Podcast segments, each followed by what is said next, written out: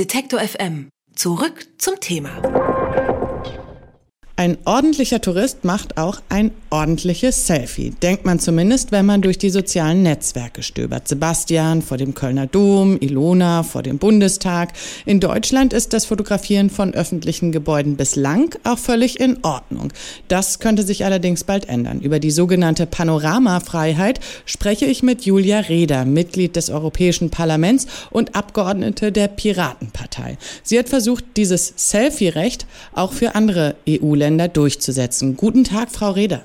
Hallo. Da ist ja was anders gelaufen, als Sie es vorhatten. Ein Entwurf des EU-Rechtsausschusses sieht vor, dass die Panoramafreiheit künftig in Deutschland abgeschafft oder zumindest eingeschränkt wird. Wieso? Der Rechtsausschuss des Europaparlaments hat meinen ursprünglichen Vorschlag in sein Gegenteil verkehrt, wo es ja darum ging, die Euro mhm. äh, europaweite Panoramafreiheit zu garantieren. Ich glaube, äh, dass äh, der Rechtsausschuss da den Bogen überspannt hat. Es ist oft so, dass äh, Politiker instinktiv immer erstmal eine Verschärfung des Urheberrechts fordern, weil sie denken, damit den Urhebern zu dienen. Aber im Fall der Panoramafreiheit haben sich jetzt ganz viele Journalisten, Dokumentarfilmer, Fotografen gemeldet, die sagen, dass sie eigentlich auf die Panoramafreiheit angewiesen sind, um ihre Arbeit zu machen. Insofern bin ich auch äh, sehr zuversichtlich, dass wir diese Fehlentscheidung des Rechtsausschusses nächste Woche im Plenum wieder umkehren können. Hm, also ist jetzt nicht so dramatisch erstmal.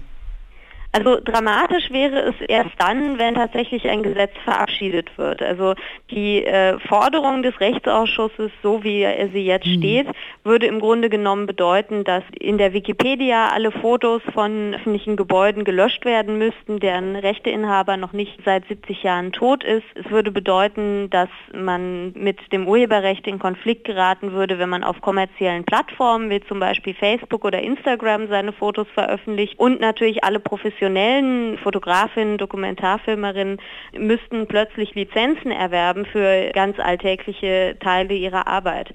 Da würde ein riesiges Bürokratiemonster geschaffen und letzten Endes gibt es auch niemanden, der diese Ausweitung von Seiten der Rechteinhaber ernsthaft fordert. Mhm. Ähm, ich äh, denke, es ist aber wichtig, äh, dass man sich da jetzt schon einmischt, obwohl im Moment äh, noch kein konkreter Gesetzesvorschlag auf dem Tisch liegt, weil es natürlich beunruhigend ist, wenn ein Ausschuss des Parlaments solche Empfehlungen abgibt. Genau. Sie wollten ja die Rechtslage oder die Regelung, wie sie in Deutschland gilt, für andere europäische Länder auch einfordern, beziehungsweise in EU-Recht schreiben lassen. Wie ist das denn in anderen europäischen Ländern derzeit geregelt, die Panoramafreiheit? Die meisten Länder in der EU haben irgendeine Form der Panoramafreiheit. Also es gibt nur fünf Länder, in denen es überhaupt keine Panoramafreiheit gibt von Fotos. Das ist zum Beispiel in Frankreich, in Italien oder in Luxemburg der Fall. Das Problem ist aber auch dadurch noch verschärft, dass jedes Land der EU etwas andere Regeln hat. Also zum Beispiel muss man in Deutschland als Fotograf selbst auch auf öffentlichem Grund stehen, damit man von der Panoramafreiheit profitieren kann. Das ist in anderen Ländern nicht so. Es gibt auch Unterschiede dazwischen, ob die kommerzielle Nutzung von Bildern erlaubt ist, ob die Panoramafreiheit nur für Gebäude gilt oder auch für Skulpturen, ob sie mhm. auch in Innenräumen gilt, die der, dem öffentlichen Raum angehören. Also deshalb zielt mein Vorschlag der Vereinheitlichung Vereinheitlichung und Ausweitung der Panoramafreiheit nicht nur darauf ab, dass jetzt alle in den äh, Genuss der gleichen Rechte kommen sollen wie in Deutschland, sondern es soll eben auch Rechtssicherheit bestehen, dass wenn etwas in meinem Land legal ist, dass das dann auch im Urlaub in einem anderen EU-Land legal ist.